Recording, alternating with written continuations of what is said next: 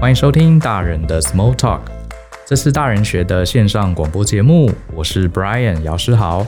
大人学是一个专门为成人设计的教学机构，我们每年服务将近六千位呃来自各地的上班族、呃专业经理人，我们提供各式各样的课程，包含这个人际关系管理，还有各式各样成长好需要知道的知识。那我们今天这一集也是一个访谈，我请到了一位朋友。那这位朋友呢，他的专长是做翻译。好，为什么会请到他呢？啊，是因为他跟这个大人学啊，其实有呃好几次的合作，包含大人学呃这几年有开几门很受欢迎的课程，像是我们有一个线上课程叫做《如何听懂印度腔的英文》，好，很特别的一门课。然后各位，如果你有看大人学的网站，你也会常常看到这位陈湘阳老师哈，常常会发表一些对于语言相关的一些文章，非常受用。那呃，也跟大家讲一个秘密，我们最近还在开发另外一门课程，好教大家如何面对啊好一个很有挑战的工作，就是英文的面试，好，目前也正在开发中。那跟陈先阳老师其实合作多年，可是其实我自己啊，呃，都是跟他在工作上的往来，其实我也很少知道这个他的背景啊，还有他的成长历程，为什么他会选择这个呃翻译啊，呃作为他主要的工作，所以今天呢刚好有机会，我就请他来跟大家聊聊天，顺便也是为了我自己哈多了解一下这个这位好朋友的背景。呃，Sony 跟大家 say hello 吧。嗨，Brian 好，各位听众朋友，大家好。这个 Sony 这个非讲话非常沉稳啊，其实我是在前一阵才知道，原来你才刚满三十，你满三十了吗？嗯，刚满，刚满三十，我刚跟他认识的时候，我以为他大概是呃看起来就是非常非常有资历哈，那个呃很讲话很沉稳，然后你问他很多语言的问题啊，他会像一个大学教授一样啊，帮你娓娓道来。结果后来才知道，原来他那时候才二十多岁哈， 吓了我一跳。不是说他的样子，他样子看起来很年轻啦， 哈哈是他很沉稳。我想问一下，呃，你是大概从事翻译工作多久了？嗯，老实说，就是我第一次从事书本的翻译，是我十八岁那一年。十八岁就进入这个领域，没错对，OK。然后后来又做口译嘛，对不对？嗯哼口译做了几年？嗯，口译大概是八九年的时间，大概在二十出头岁的时候就开始口译。二十多岁，所以你是大学就念呃英文系吗？嗯，对，嗯，我大学是念台大外文系。哦，是台大外文系。然后你现在好像还在念博士班嘛，是不是、嗯，对，现在在念师大翻译所博士班，目前是博士候选人。这样 o k 难怪你充满一种教授般的气质。 哦，OK，所以我想好奇问一下，就是你从小到大就对语言有兴趣吗？嗯，应该是的，就是其实大概从国中开始吧。国中那时候，呃，我跟一般学生学英文的历程其实没什么差别，都是背单词、背文法。对，对，但是那时候我就觉得，啊、这很无聊哎、那语言应该是比较有趣的东西。嗯哼，我自己就会去找一些啊、呃英文歌啊，或是简单的英文小说来看。你说国中的时候就开始，哦对所以你没有像很多台北人的父母这样子，从小就送去什么呃学儿童美语这种，你是国中才开始真正接触英文。嗯，对，小学倒没有什么特别接触，好像也没有去补过什么儿童英文这样子。 OK，所以你是哪里人？啊、我是台南人。台南人，所以你的父母并没有特别像很多台北家长一样，从小就什么呃不要输在起跑点。嗯，倒没有，这倒很特别。他们有嗯送我去学钢琴、学画画 OK 呃学就是跆拳道，但好像是没有送我去补那个儿童英文。哦，所以你真的就是国中才开始接触英文，嗯，大量接触，我觉得比较正式的接触应该算国中。没有，所以你父母也不是什么从国外回来的都没有。嗯、他们是啊、呃有在国外留学，但是他们好像还蛮不相信那种补习 OK，、对啊，补习教育，所以他就让我自然的发展。所以你那时候接触英文，你自己就开始喜欢了。对我觉得我还蛮自动自发的，不只是英文，还有中文的东西，啊嗯，我就会自己找东西来看，这样。喜欢文字就对了。嗯，对。那我好奇问，那时候国中大家就是为了要考高中嘛，嗯就是背单词、背文法。你你也觉得那很无聊，可是你你那时候做了什么？你自己去找书来看吗？或是嗯，对，我觉得就是那时候就有啊、学校老师就随便讲了一句啊，说就是你们可以去听听那个就是经典西洋老歌哦啊。其实你知道，学校老师叮咛我们要做什么的时候，百分之九十九的人不会做，不会做但是我就是那百分之一，我就是很好奇，就去找来听，哎，觉得那些歌曲啊，就是真的旋律都很隽永好听啊。然后，嗯、呃，更重要的是，我发现，诶，他把里面的歌词，歌词都不难，但应用的非常的对出对神入化，哦，那时候你就有这种语感，就对啊对了。这种感觉，就跟课本上很死板的那些用法差蛮多的。所以，一个十四岁的国中男生开始听西洋流行老对，歌，就非常的跳痛。所以你真的有个老灵魂了， 对不对？我觉得我有，你诶有我觉得我对就是上个时代的人这样。所以那时候你就从歌曲开始。哎，我认识很多语言能力很好的，其实都有经过这个歌曲这一这一这个阶段。嗯嗯，所以那后来呢？所以你当然，我我猜你的英文成绩一定不差嘛，所以就念了国中。所以你那时候就决定考大学的时候，你那时候就决定要念语文相关吗？嗯，本来其实我要就是念高中的时候，我的数理成绩也不错，嗯哼然后我对医学其实有蛮也蛮蛮有兴趣的， ，OK，所以老师啊、都期待我去考医学系。嗯，我自己吧也是设定医学系，对，但其实就发生一件还蛮有趣的事情，就是啊、我父母他们不要我念医 学系，这个太妙了。对，为为什么他们不要你念医学系？呃，因为父母其实都从事跟文艺相关的工作，他们就说当医生很累啊、这也是真的啦。对然后再来说，就是辛苦文艺对啊、呃人类的、呃就是长久的意义比较有一些帮助。哦，对他们他们是这样觉得。对，那么这样说，而且他们跟我说，语文是一种很有生命、很有趣的东西，对然后我对这方面也还蛮有天分，不妨试试看。哎、很哎这个这个是确实，我觉得很少见，嗯想法因很为特别哦很特别。因为像我的父亲是念文组的，嗯可是他他倒是没有限制我一定要去念什么，不念什么。不过他还蛮鼓励我去念理工科嗯，啊，他认为念个理工科其实可以呃，这个有一些不同的看法。哎，结果你的父母是念文组的，你想要念，你有机会考上医学系，反而他们希望你多接触文学。嗯对，没错。会不会有可能是他们呃知道你喜欢文学，我觉得应该也是一部分吧。也有可能，对，也有可能。所以后来你就呃这个 follow 他们建议，真的就去考第一类组。对啊，我那时候其实不知道为什么也没有想太多。嗯，你觉得也有道理？对，我想说，哎，语言我真的是很有兴趣，嗯哼而且也很有趣啊。对，那就是那个台大外文好像很微，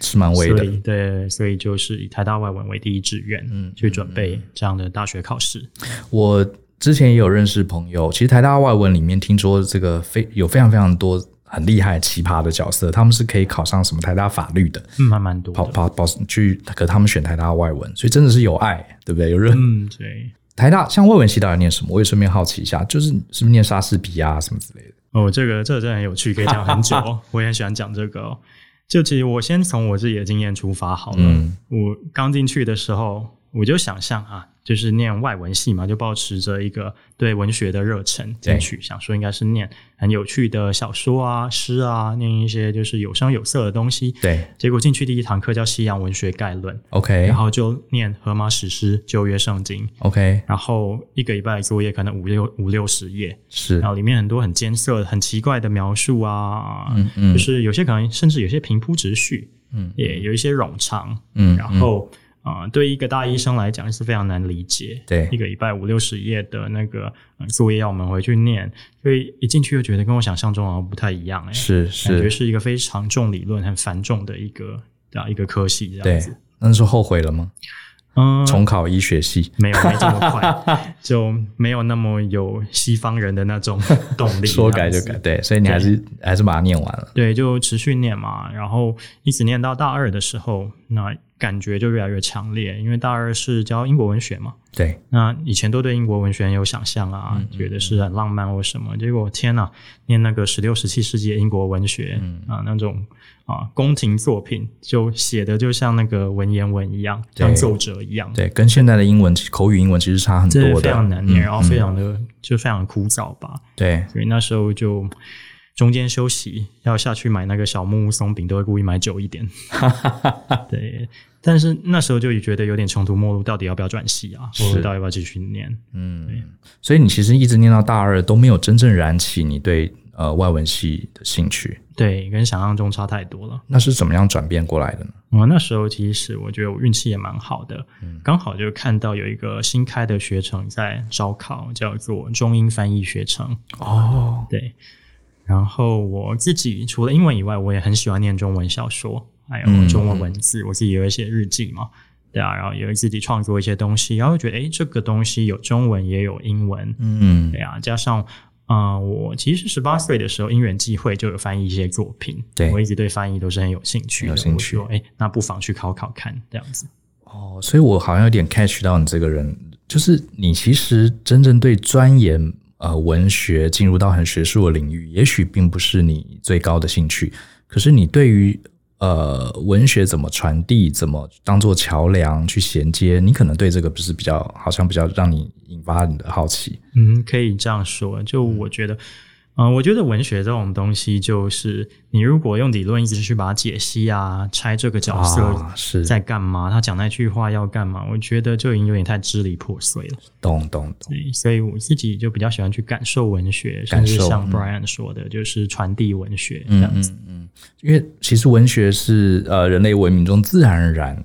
就研发出来，比如像中文的《诗经》，其实它就是情诗，对啊，对不对？为了想要把妹，不是 啊，为了为了展现他对这个异性的这个美好的一个想象，就就变成。然后我们现在读《诗经》，哇，觉得好深奥，觉得哇，这是文学作品。可是其实当时其实就是一个感情的媒传递的媒介而已。对啊，其实文学就是每个时期的人们他们生活的一些感想。嗯，对，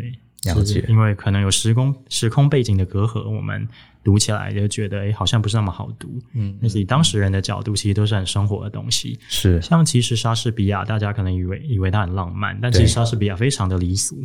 离俗，对，它其实是那个时候的人大家都会去看的东西嘛。对没就是错它是一个剧嘛，市井小民都会去看的一个剧。对对，没错。哎，那我好奇，所以你就是呃，因为系上有这样的一个学程，那我我很好奇，因为你后来就一路念到像现在，你现在是这个师大翻译所的博士候选人，哼所以在外文的领域里面，翻译是一个独立的学门，所以光是翻译这件事情就有这么多东西可以学，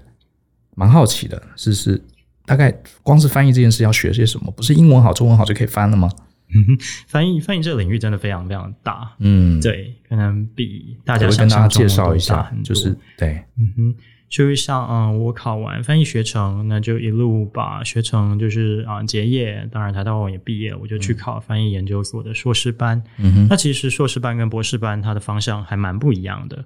就是翻译所的硕士班它是教你怎么翻译， OK，对，我们会练中翻英还有英翻中的翻译技巧。对，那口译部分会练就是听力与英语表达，因为要翻成英文嘛。嗯然后还有基础逐步口译、基础同步口译嗯、进阶同步口译技巧等等的，都是在教你怎么把各式各样的、长得不一样的中文跟英文这种东西，可以最精准、最快速的互换。对，对，对这个是硕士班的一个呃方向。是，然后后来我又很有兴趣去念了博士班，是因为博士班啊、如果你说硕士班是一个比较内部的角度，就是站在翻译里头嗯来解析翻译在干嘛，那博士班可能比较像外部的角度，就是跳出来用一个很宏观、客观的角度去看翻译怎么运作，哦翻译在干嘛，翻译的功能是什么，这样了解了解。所以，比如说你呃要完成这个博士，你必须要也要写一篇跟翻译有关的论文。其实要写两篇期刊论文，然后一发表篇期刊啊、学位论文这样。嗯嗯嗯。所以呃，我蛮好奇的，就是你刚刚讲你念台大外文，呃，台大外文系毕业的同学们，大部分在台湾有哪些职涯方向？像你是一路就钻到翻译里面，成为一个非常翻专业的译者。那同学们大概是做些什么事情？顺便也好奇问一下。嗯哼，这一点其实蛮有趣的。就其实台大外文本身它的宗旨是培育啊、研究文学的人才，嗯但最后念到博士走文学大概只有百分之五左右吧。嗯嗯，对，那剩下的同学其实都还蛮多才多艺对啊、像我认识蛮多同事，他们是走往主持还有声音工作，哎，这一个这条路去。那也有一些是像我一样从事翻译，那还有很大一块是从从事这个补教老师。对，那当大英文概老师对，当英文老师，还有四分之一的同学，他们就转到商那边去，嗯嗯啊、去再念一个商管的硕士，然哦，后去走比较管理方面的工作。对，我记得好像王文华是不是也是台大外文系，后来念嗯对毕业，他然是后我一个我一个我一个家人，他也是台大外文系，后来也是成为这个呃公司的经营者，是的，就对的从商的也蛮多的。嗯，所以其实真正像一路走到文学、走到翻译领域，其实并不多。嗯哼，对，会秉持着这条路一直嗯啊走语文的不多，因为呃，有一个前辈他就是说，其实呃，翻译是一条非常寂寞的路。怎么说呢？嗯，就是就就我觉得，其实你每天在接触的就是文字对，啊，其实你不管喜不喜欢，你都必须去处理它。嗯不可能有人这么幸运，他接的每一个案子，每天碰的素材都是他超喜欢的吧？一定嗯对会有不喜欢，或一定也也会有翻不出来困难的时候。那这个时候你也就是只能靠自己解决吧，嗯嗯，对啊，尤其口译，你不可能翻到一半问隔壁的，是啊，或是问其他人啊、有可能可以问你的口译 partner 啦，两个人一组嗯啊，但大部分的时候你必须解决你遭遇的许多问题，这样他比较不是那么的 team work。应该说，就算他要 team work，你也是必须自己要能有能力去解决很多问题，对不对？嗯对我觉得百分之九十以上的问题是你自己必须先尽力解决的，嗯它比较不能像是什么三个诸葛三个臭皮匠可以胜过一个诸葛对亮应，该没有办法。你就是要去给我翻出来的。哎、讲讲到翻译这个事情，刚好我最近呃，我的 Facebook 上我有一个也是同学，他也是在做翻译的工作。然后他因为前呃前几天不是这个美国总统的第一场辩论吗？不是听说两个这个七十几岁的老先生为了一份工作 对就一直吵架。大吵。然后我这位当翻译的朋友他就说：“哦，好险，今年我不用翻这个，因为他之前在呃机构，他之前那个希拉蕊的这个竞竞选的这个辩论里面，他是负责翻译希拉蕊的。哦，是哦，他说现在他觉得好家在希希拉蕊的这个好翻多了。 嗯，对，所以如果这你这次有听那个美国总统辩我论有吗？听一部分，你有你有像你们是不是听到这种呃重要的会场，然后英文就会不自觉的想说，我这个要中文要怎么讲？嗯会耶，其实平常都会自己意向练习一下。 对，那其中有一个翻译是我的学长，嗯然后他就说哦是要翻到川普上身这样 子。对就变成他哦。对，对啊，那你们像在翻这种呃，不管是公开的场合或是一些私人，我相信你也收到很多私人的邀请嗯，蛮多的。去做一些商业的翻译。嗯那这里面翻译除了要表达意思之外，可能还会有一些情绪啊，甚至像这次的选举，他们就有这个出言不逊啊，或是攻击对方，这些你们你们都要把它翻出来吗？嗯，这个这个其实还蛮是蛮技术技术性的问题。就其实，嗯、有的时候我们必须采取不一样的策略。例如，如果是商务会谈吧，其中有一方很激动，对讲的不太得体的话，那就是如果你知道你的客户本来其实是想好好把这个会谈谈成，嗯那你可能那种太不得体的话，你稍微帮他就是轻描淡写一点，哦不要翻的这么难听。是是会，你们会还是稍微做一些修饰。对，没错。嗯，那如果是翻一些，例如他讲他个人的一个受难故事，嗯，之类，我也翻过这种，那你可能就是要比较有 compassion，比较有同情心，对把他的那种感受尽量传达给尽量传达观众出来。了解，那我觉得就是说，翻译的时候如何去重现那个讲者的想要表达的目的啊，还有啊、呃他讲话的那个功能，其实是蛮重要的。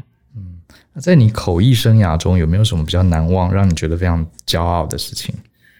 嗯，大概就是有一次帮一个美国的学者翻译，他还蛮大咖的，对然后他讲的都是非常的论文研究的东西，是蛮难的。嗯哼，但是我事先做了蛮多功课，他的理论我也有读过。对，结果那一天啊、翻完很累啊，翻完非常累，我做完全那篇神贯注。对，他就呃走进口译箱跟我说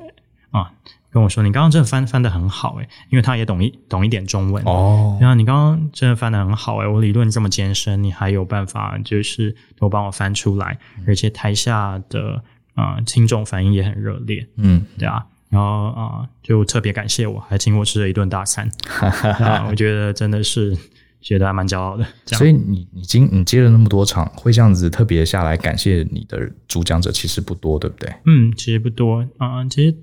其中有一个就是他们其实没有啊、呃就是没有能力判断你翻的好不好，是不是？对，这这这是一个，然后另外一个就是他们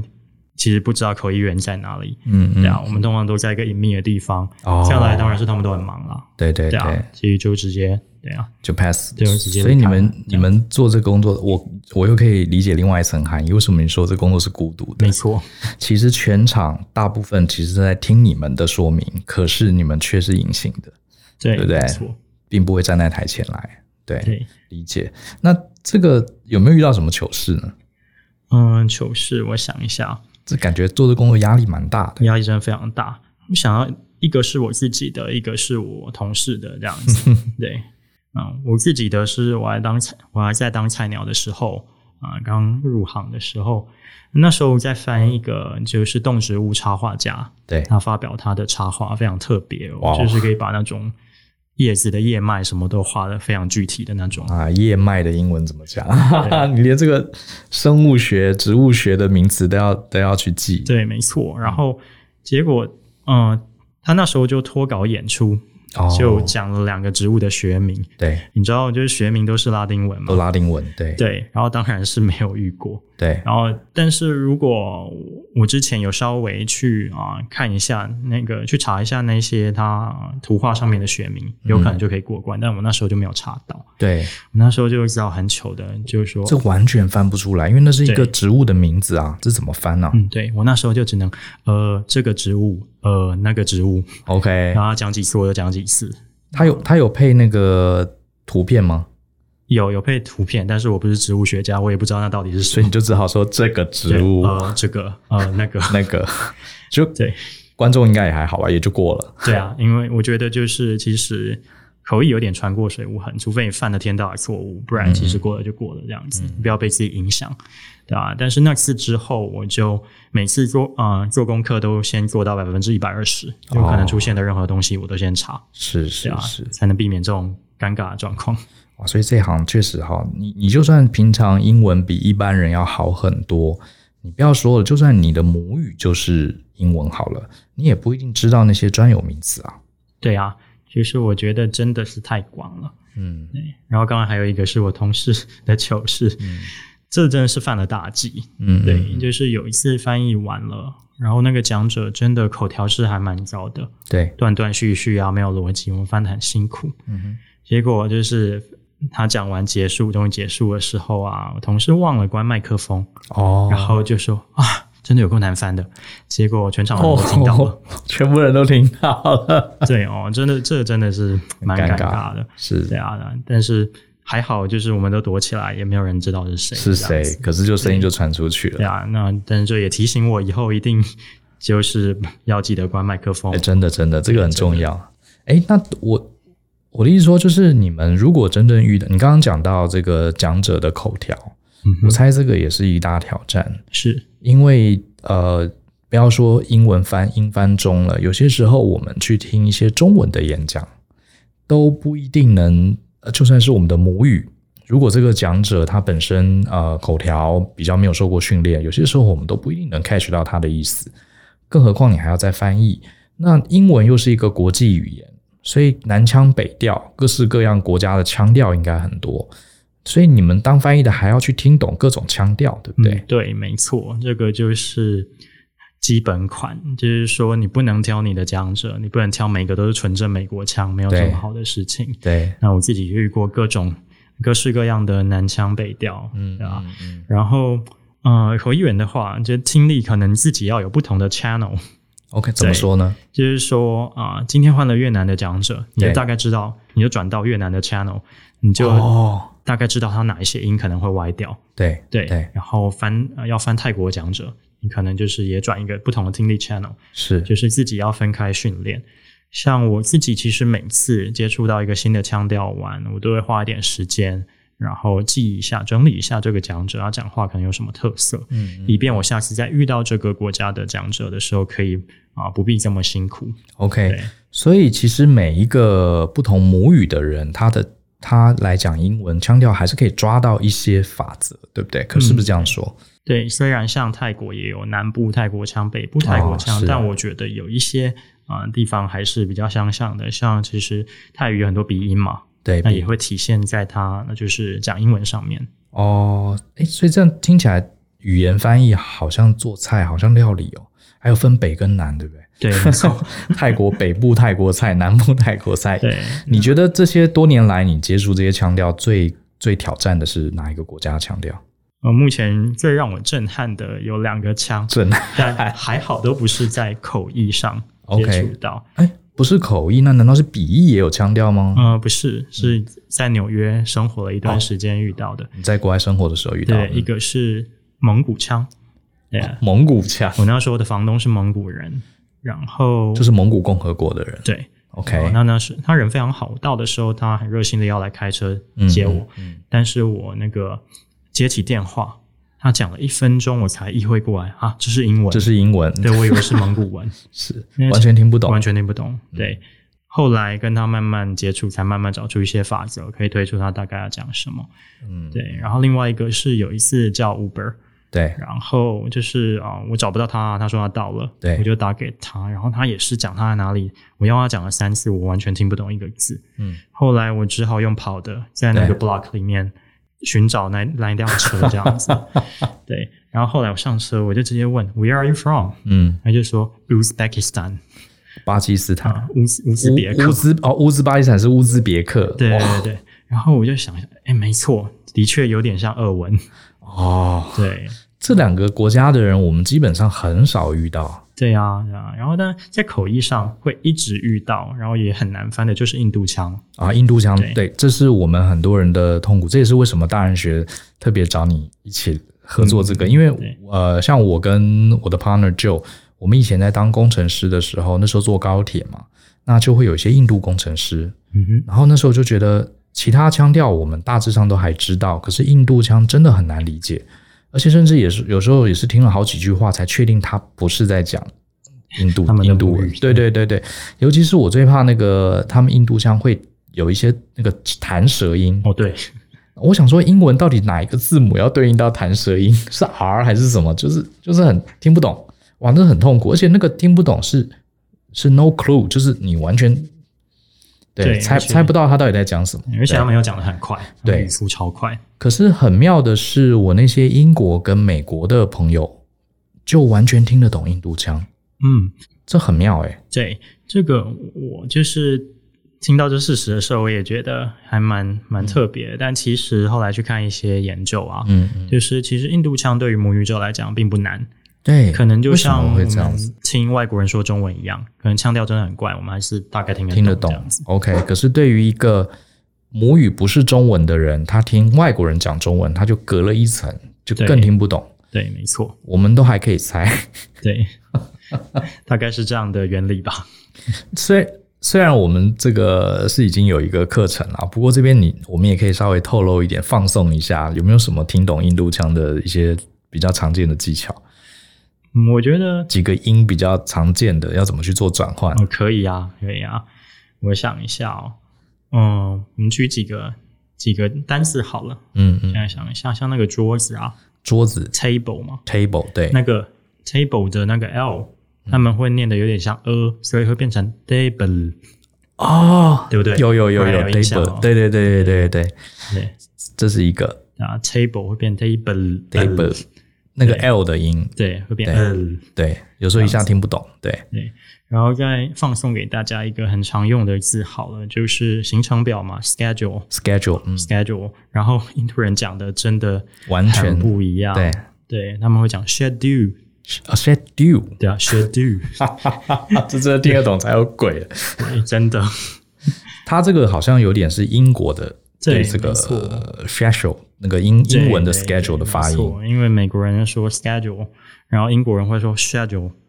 对，有点斜，我看到网络上有个影片，他访问那个印度人，然后他问他说：“你觉得你讲的英文标准吗？”大部分的印度人都觉得他讲的英文很标准，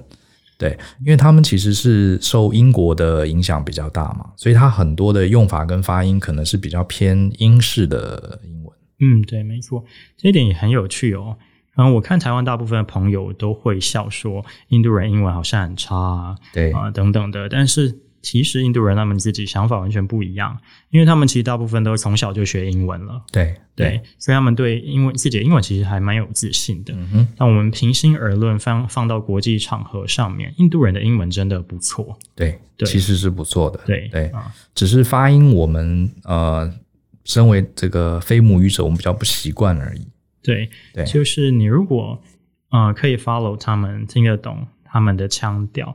他们其嗯实英文叙事逻辑都还整蛮缜密的，而且挑字都挑得很精准。对也是非常好的语言使用者。嗯对，诶你讲到这个呃发，你讲到这个叙事逻辑啊，我我自己在学英文的时候，还有后来去美国读书工作嘛，我慢慢有感觉，我发现呃，英文它其实所谓的翻译啊，它呃，我觉得它翻译难难不是难在说这个译者他所有的句型、所有的单词他都懂，不是那么简单，因为我觉得英文它其实本质上它在表达事情的逻辑，其实跟我们中文就有很大的差别。嗯，没错，这个也是就是啊很多同学在学英文的时候卡关的地方 OK，啊。我们举一个简单的例子，就写英文作文嘛。对，啊，为什么我们其实背了很多单字和句型，你写出来外国人看还是看不懂？对，会觉对，得很怪，其实是因为我们用中文的叙事逻辑去写它，嗯嗯嗯，对啊。那我们举一个简单的例子好了，可以，例如中文可能我们到机场那个广播，嗯可能呃中文可能会说啊、因因为因为临时有大雷雨，所以对这个这班班机就取消了。对，但是英文其实会先讲 the flight is cancelled，嗯哼，再讲啊、due to a sudden rainstorm，对，对，会先讲就是重要的事情，嗯嗯，对，，再交代背景。背景，啊，其实除了这一点之外啊，啊、中文的叙事逻辑其实蛮松散的。哦对，对，其实是我，们有时候随便讲、随便接、随便叠，大家都听得懂。对，但是英文其实很忌讳这一点哦，英嗯文一定要有一个就是前后的缜密的逻辑嗯嗯，啊。其实这也有可能是为什么我们去听 TED 都觉得，哎，他们就是英文讲者讲话逻辑都很紧密。对，那我们可能去听一些中文的讲者，他会觉得，哎，怎么没头没尾或嗯跳是来跳去？是英文的，而且它英文有时态，对不对？对，中文比较好像没有什么时态，对，都用补字的，今天、明天、现在、以后。对对对，所以有些时候，像我以前一个美国朋友，他就他也会中文，他就说有些时候中文他要全部听完了，他才能回头去判断那是什么意思。因为比方说，呃，我讲说哦，那个我非常喜欢念英文，如何如何如何，他要听到最后说，呃，以前。或者是听到呃，我大学的时候，他听到这句话，他才知道哦，原来你讲的不是现在，可是英文的话是马上就可以从句子本身看出你讲的是以前还是现在还是未来。对啊，我觉得就是英文很妙的，就是它其实用一个时态就可以包含超多意思了。嗯嗯啊，包含我是现在还是以前，或包含我是正在进行还是已经完成啊，嗯或是我为未来的欲望。对对对对对对，这哎，你讲到这个，我顺便也问你一个英文的问题好。像英文呃，我们讲第三人称的时候，男生会用 he，女生会用 she，对不对？嗯哼可是如果今天比如说呃，我在外面认识了一个人，然后我跟他聊得很开心，可是也许我不想跟我周围的人讲说他是男生女生，嗯哼，那怎么办？英文怎么办？不想跟周围的人有办法避开吗？比如说我在外面跟了一个这个女生聊得很开心，然后这个比如说我老婆问我说：“哎、你刚刚跟谁聊那么开心？”我在聊到这个人的时候，我想要隐蔽他是男性还是女性， 好像没有办法，对不对？嗯，我觉他得啊就一定会讲 she 或 he。对，如果你要用代名词的话，可能就可能就很难。那如果是两个人以上，你还可以说 they，把它模糊掉这样子。对，可是有一个人就必须得透露他是男性还是女性。那中文就是他嘛，哎，他怎么样？他跟我说怎么样？可是其实，除非我刻意去讲，否则没人知道那个他是男的还是女的。对，那如果是刚刚那个状况，你其实可以用一堆就是其他的名词把它带掉 OK 例如啊、就是 the person I talk to，哦，对不对？所以以后大家听到，如果你有外国的这个伙伴，他说 the person，就知道他可能想故意隐蔽你那个对，人或的是性别。或是 my friend， My friend，OK，、对就可以了解了那很解。有趣哦。如果你把它换成西班牙文，就真的无法隐蔽，哦，是啊、因为还有那个对阴性、阳性，因为是不是朋友就是 amigo 跟 amiga，连朋友都有分性 别。 ，amiga 就是女生， OK 对。老师，哎，对我上次访问那个西班牙，我我有一次访问西班牙文女老师，我忘了问他这个问题、哦，所以西班牙文就完全没办法。对，除非你要故意讲错这样子， OK OK，那就是骗人了嘛，对，对那就故没意错，那就要骗人那就故意骗人了。对。所以在这个语言里面，可以反映出很多文化对一些事情的看法。这我也我也好奇想，呃，问 Sony，就是说，呃，因为你自己也教英文课嘛，嗯哼自己也从事翻译，呃，学英文这件事情，在我们做教育的市场的人看来，它基本上是一个大红海，是一个呃，你去看啊、像在网络上看各式各样开给小孩也好，成人也好，几乎最大的一个市场就是语言学习课。呃，好多好多的公司都在开各式各样的语言学习课，包含实体的、线上的。从我小时候就是这样子，一直显然未来也会这样。好像这个全台湾大家都在学英文，大家都花很多钱、很多时间在学英文，可是大家的英文好像都不好， 都觉得自己学不好。所以你觉得这个到底一般人、台湾人以你的观察，学英文的问题到底在哪里？嗯，对，没错，这个是一个还蛮难过的事实，嗯就是我们的英文补习班跟英文教学课真的是全世界密度第一，嗯对，绝对不是第二。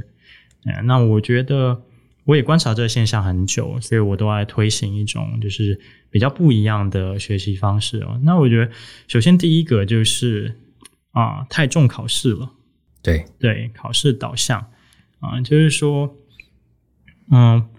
我们都我们都嗯、或者说很多人学英文的时候，或是教英文的时候，就是鼓励一种功利主义的学习方法，嗯，例如这个会考哦要背，对，那个不会考背不背都没关系，嗯对，然后啊、这样子的话，那大家其实就只会那一些会考的东西，对，对，然后就会忽略了实际的应用嘛，嗯哼，啊，我只都被多一题目里面的东西。那如果我真的遇到外国人的时候呢？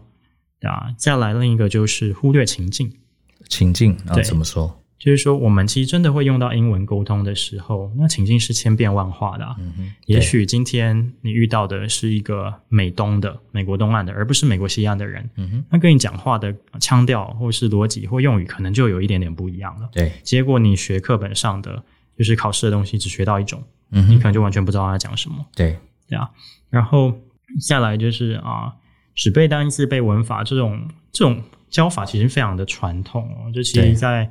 语言教学上都已经是七零八零年代的一些教法，但是其实大部分的台湾的机构并没有改进。嗯哼，这样其实有很多研究都证明这样的缺点，就是说你背单词、背文法是非常断片式的学习方法。对，你常背的这个单词，你知道中文叫什么？好，对例如 serene，我叫做极静，对，但是我不知道怎么用啊，对不对？是是，对啊，你怎么可能就是突然跟外国人讲话？你要把你背的那些单词突然组织起来，嗯怎么可能？嗯对不对？啊，所以我觉得就是太重考试，不重使用，然后断片式的学习，嗯哼，嗯啊，哼，这都是啊、台湾同学，大部分台湾同学英文学了很久，真的花了很很多钱。我看大部分人真真的的花很多钱，但是每次要啊、到外商公司面试或上台简简报，哇，真的完全就是一片空白。是蛮多是人。是这样的，我第一次有你说的这样子的体验，是我在服兵役的时候。那时候我在那个金门嘛，然后我之前也讲过那段故事，就是我在金门的时候刚好被派到一个单位，那个单位都是尼泊尔来的爆破专家嗯，在金门帮忙排除地雷。然后我跟那群尼泊尔人相处了快一年的时间。然后那群尼泊尔人呢，他们的、呃他们都职业军人，所以其实也不是什么很特别高的学历哈、出国读书学英文什么的。然后可他们每个人英文都很好，当然腔调比较重，用的呃字词都比较通俗一点，可是就每个人英文都很好，巴拉巴拉可以很流畅的沟通。所以有一次我就问他们说：“你们在尼泊尔大家都会讲英文吗？”他说：“呃，不一定，要看环境。”然后他就说：“呃，这个他们学校好像好像有的有教，有的也没有教，跟我们台湾是差不多的。那只是他说，因为尼泊尔西方的观光客很多，所以他们如果是做生意的人，大部分都会讲英文的。那我说你们是怎么学英文的？为什么你们每个人英文感觉都很流畅？他就说，就常常讲啊，你要做生意，你就要得讲那些话、啊。所以我那时候很震惊，就是我那时候念到研究所，我念了好多好多英文课，而且我以前也补过习，嗯哼，我的英文还比不上这些呃退伍军人，而且他们是自己靠自己学的。嗯哼。对，然后我那时候就感觉，对嘛，这个才是语言。它其实呃，你不管是欣赏它的文学也好，或是直接跟人沟通也好，它其实有那个情境的。嗯我们在教室里面背了一大堆单字文法，结果其实呃，真正派上用场的时候讲不出来。，对啊，我觉得就是学语言一定要搭配情境，不然就没有意义了。嗯而且我觉得很多啊、台湾的英文课程或教学忽略了语言最重要的一一个元素，嗯叫做沟通。对，对你拿来考试，你是不能拿来沟通的。哦，顶多你就是跟你的考卷在沟通，对不对？。对对对，那我觉得沟通是很重要的。嗯嗯，好像有句话说， 这个如果你想要毁掉一首歌，就是把这首歌变手机铃声； 啊，对，如果你要毁掉一一个领域，就是把它变成考试科目，对，有点这个味道。对，然后这边我有想到一个，就是为什么台湾啊、呃人花很多时间、金钱学语言，却语言不好的原因，很简单嘛，因为就是不喜欢嘛。不喜欢，对，从从小到大，可能就是老师逼我们要背单词，嗯然后后来家长又逼我们背单词，学校逼我们要多一几分毕业门槛，啊，我是们都处于一个被逼的一个状态下去学语言啊。嗯嗯，对啊，那不管学语言、学音乐也好，如果呃你都是被逼的，不是自己找出它的乐趣，嗯那你当然也不会喜欢啊。那你当年很认真，自己认真往英文领域钻研，你从中得到什么乐趣？嗯，我觉得，嗯、就是比较偏文化跟情感面的东西。嗯就是其实像我听啊、西洋老歌，哼，嗯，我会去研究，就是那个歌词背后到底在讲一个怎样的故事。所以你哎瞄准的其实是那个故事，而不是这个英文本身的文法句型，对不嗯，对？我我觉得有趣的，嗯、文法剧情就那样，但是有趣的其实是背后的脉络。嗯哼，对，我觉得脉络是很有趣的。啊，例如有很多名曲啊，其实背后都是作者有一段刻骨铭心的故事啊，对嗯或，或者感同身受，他来写出来这样子。我觉得听英文歌，不管是经典的老歌或是现代的西洋歌，我我也蛮推荐的。因为为什么？因为你其实现在这个网络上都可以找到这些英文歌的歌词的翻译，嗯哼，可是你会发现，你看那个英文的原文跟他那个翻译是完全不同的意境。对，真的真的，我自己也呃，这个很常在听西洋歌的时候，其实像我用的是那个 Apple Music 嘛，它其实现在有新功能，就是那个歌词都可以秀出来，或是大家用 KKBox，其实好像也有，就是那个歌词其实我都会看英文的，结果你会发现那个感觉完全不一样，嗯，对哦对，完全不不一样。不会讲诶、就是他描述的那个事情方式，有些时候很好笑，有些时候很感动。对，就像我喜欢看那个英文的脱口秀，那我的英文能力有些脱口秀，我承认我是没办法完全听懂的。可嗯是当你听得懂，可是我会很认真听他的英文，就是呃，我也会看字幕，就是有些呃看字幕你觉得不好笑，可是如果你能听得懂他的英文那个表达，你会笑到飙泪。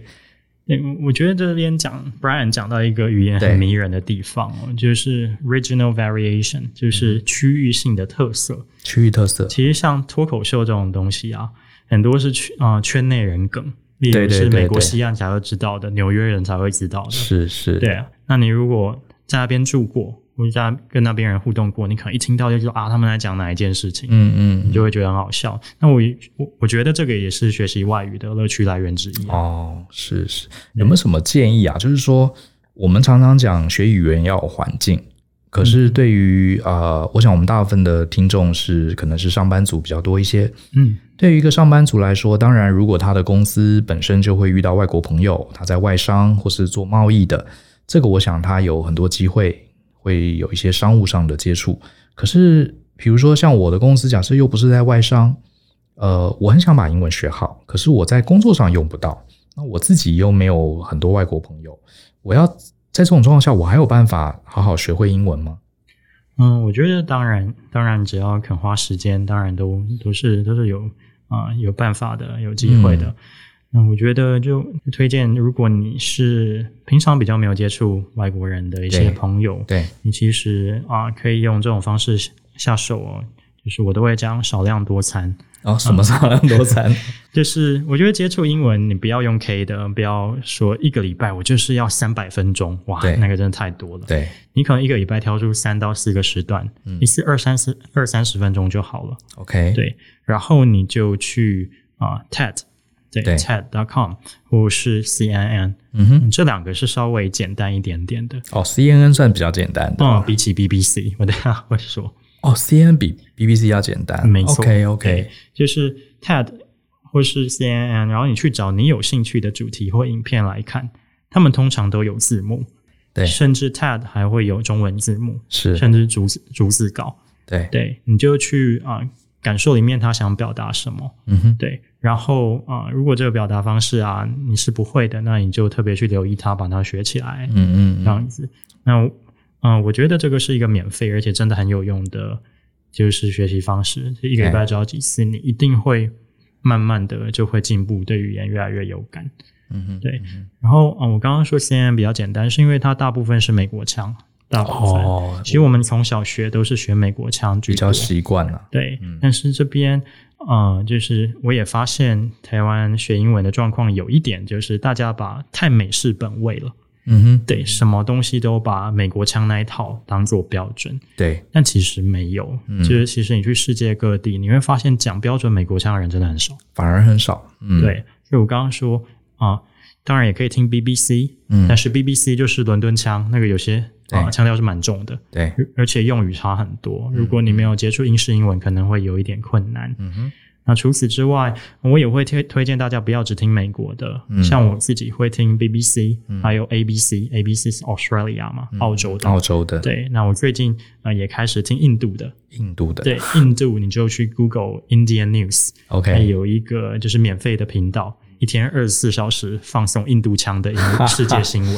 哎，这个如果在工作上用到印度腔，这是一个很好的对资源，对你多听那些都是学者专家哦，对啊，嗯因为啊、呃有些腔调不见得那么重，有些其实你讲的还蛮标准的，但是嗯、所谓标准的比较接近我们熟悉的美国腔了，对，对吧、但是还是会有口音，是，对吧、就是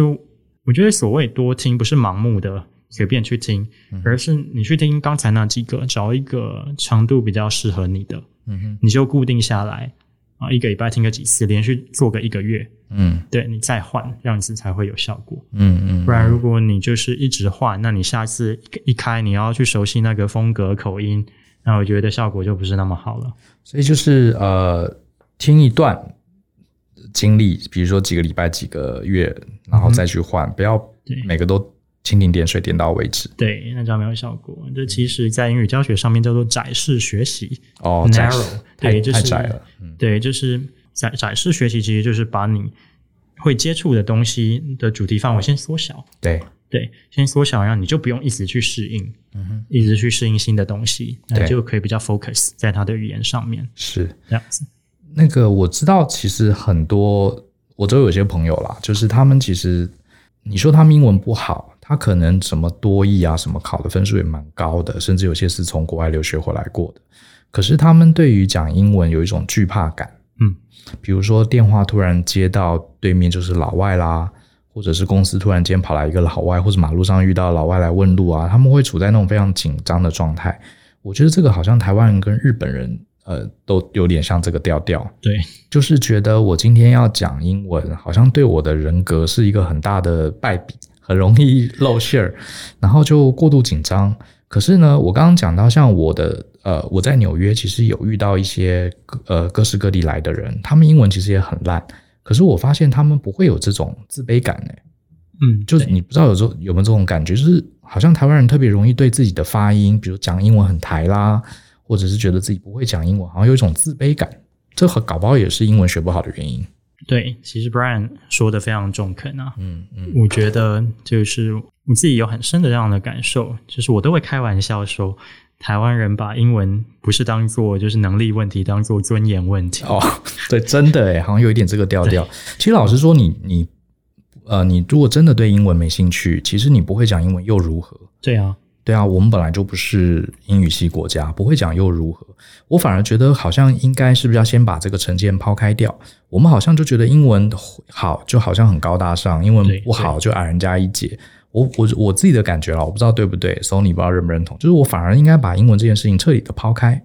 对，那我对我觉得是应该这样，但我觉得就是这个社会氛围好像已经形成，真的，嗯我去外面口译，有些长官他们英文讲不好，就好像觉得自己很干笑，对对对对，但其实他能力很强啊，我是觉啊得没有必要这样子。是对，然后我觉得其实就是整个英语教育界不断去打那些广告啊，说什么抛弃哦可耻台腔啊，或者什么，我个人是哦，非还常有反对还有这样子广告，有 啊，很多可耻台腔，对拜啊，托或，是什么就不要再开开开口就台腔了。我觉得就嗯、呃其实我对就是整个腔调腔调的看法重新塑造，也是在纽约市。嗯嗯，对，因为真的是来自各地的人，有数百种腔调，真的我每天可能都要听十几种，没错二十几种没。错那我觉得有些人真的他就只会几个字，是对啊，但是他并不觉得怎样啊，因为英文本来就不是对我的母语啊，对。对啊，这就是我刚刚讲的，在纽约，或是我之前在金门当兵碰到的尼泊尔人，他们其实讲来讲去那几个字，可是他们的腔调也超级重的，可是他们却可以非常非常自信表达他要表达的，而且对他来说完全没有什么可耻不可耻，因为那本来就是他拿来沟通的一种呃第二语言而已嘛。对啊，我觉得，我觉得就是啊，自己必须先就是要有一个 比较正确的一个观念，嗯啊，就是嗯英文是我们的外外语，对，我们并没有必要或义务把它讲得很溜。是，对啊，是没有人天生就要求你要把外语讲得很溜吧？对对然，后再来又回到就是语言本质是在沟通啊，不是在比高下。嗯，嗯不是比高下，对啊，其实我在几个同事的那个脸书社群，我也常常看到，就是啊、呃他们其实是非常的热心去分享一些语言知识，嗯对甚至把自己写出来的文章分享给大家。对下面就会有所谓的酸民，对对我知道，就是挑那些很无聊的，对，挑是那吗些很无聊的用法，然后又然后又又自己写了一些，然后好像说我比你厉害这样子。对对对，我觉啊得这个早就应该是失焦了长音，不可以念短音，什对么对对对对好无聊 哦、听得懂就好了。对啊，我我觉得这个已经失焦，而且我觉得其实华人圈很爱这样。很爱，其对实有一个前辈他就说啊、其实最对别人的英文最严苛的就是华人。对，对，真的，我觉得是这样就，发现美国人他一天到晚接触各地来的移啊民，是你讲的好讲得烂，他才不理你呢，是，对啊吧、事情能沟通好就好啦。对啊，听不懂他就再问你一次，如此而已，根本没有对啊人把事情聚焦在那个腔调。对啊，真的。嗯，那所以，所以我觉得比起台湾，其实美国语言学习的环境反而比较友善。嗯嗯，对，是即使啊、呃大家都很会讲，但是他不会因为他很会讲，然后觉得你应该也要很会讲。所以听你这样说，我总觉得关键是语言当然很重要，它是一个沟通的媒介。可是最根最根本的概念应该是我们要着着重是语言背后的东西，对，它要传达的讯息、要表达的情感，或是你刚刚讲的它的想表达的文化，嗯对不对？这些东西才是我们的重点。语言只是一个媒介，可是如果你把这个媒介当成呃证明自己能力，或是拿来这个展现你自己呃智慧的这样一个工具，其实反而很容易你心中就很在意，就学不好了。对啊，那就有一点失焦了，因为当你高要求别人的时候， 别人也会用同样的标准来要求你。然后自己又讲的很害怕这样子。对啊，像我又想到一个例子，嗯就是可能我们教科书一直告诉我们啊，假设语气啊，诶如果我是你，一定要讲 if I were you，对那个一定要用 were， Were 不要假设语气。但是我去英国，一堆人很懒，根本就讲 if I was you，哦，或所以是连英国人都会这样对啊讲，，甚至讲 if I am you，对。对啊，他们才不管嘞。对，嗯像我自己听看电影里面，其实我发现黑人或者很多黑人的脱口秀，他们其实很多英文根本就是有点像中式英文，就是嗯很直接，根本不知道我们以前的文法，可他们讲的也超级自信，对啊，而且听起来其实是蛮就是蛮舒畅的，觉得很对啊精彩这样子。就没没人没人抗议说，哎，你这个没有加 s，我听不懂。对啊，就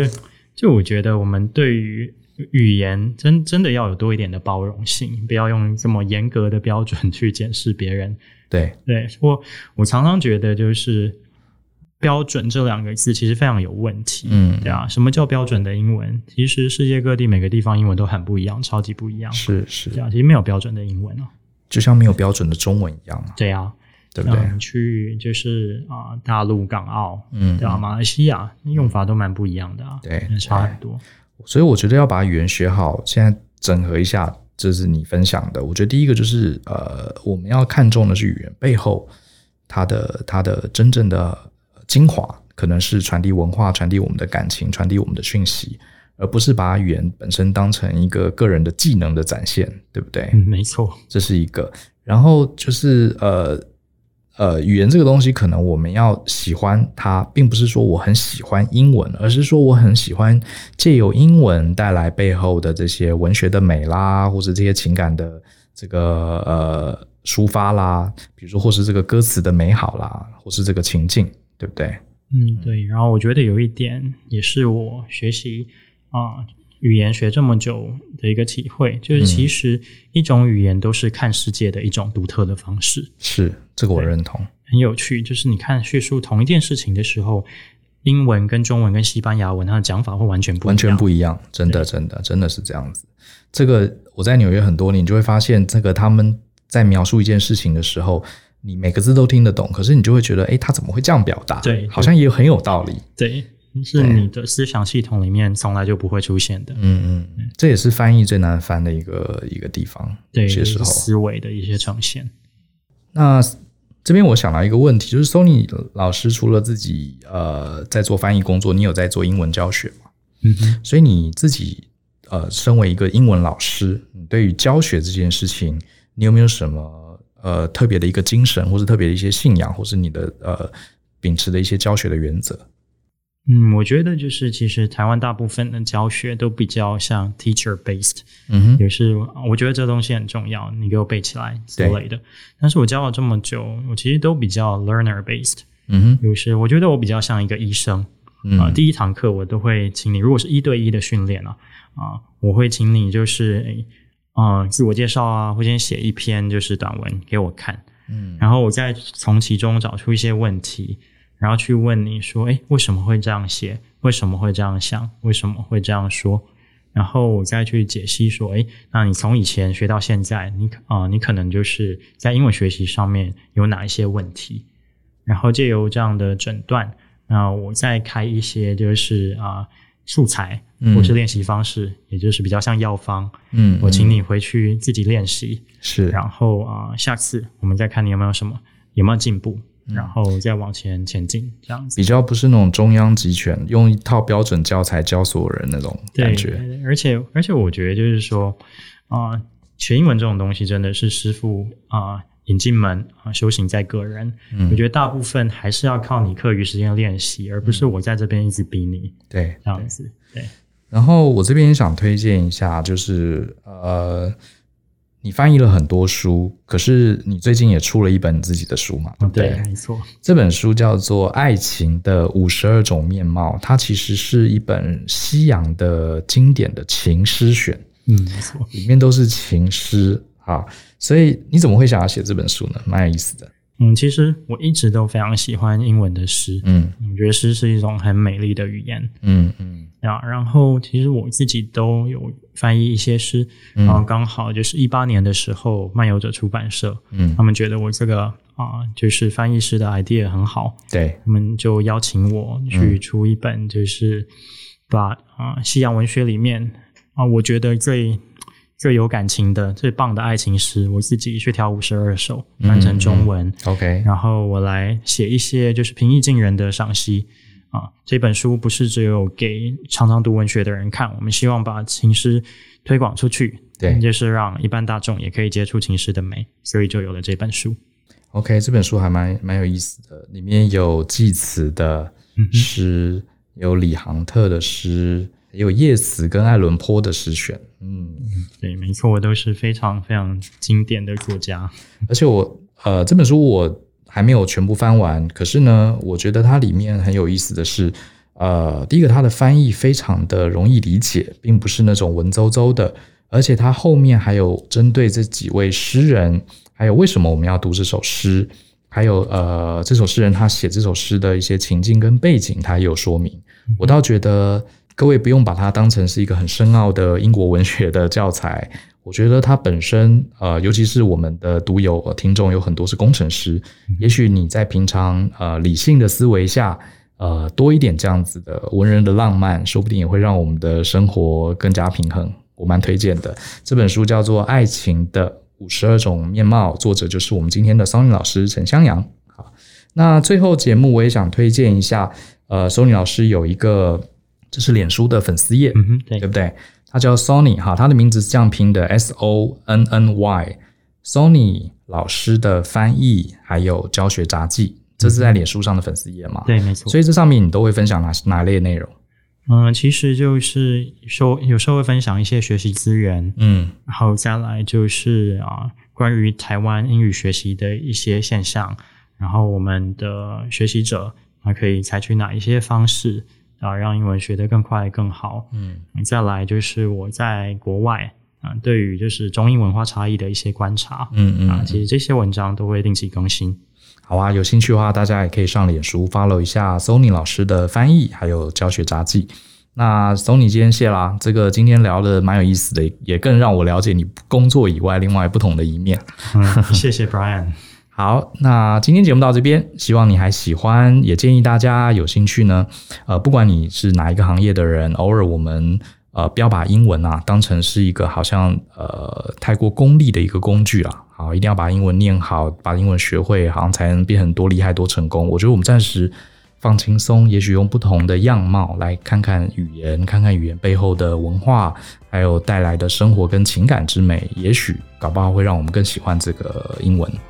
那谢谢你的收听，希望下次呢再能跟你在呃大人的 Small Talk 相见。相信思考，勇于改变，我们下次再见，拜拜。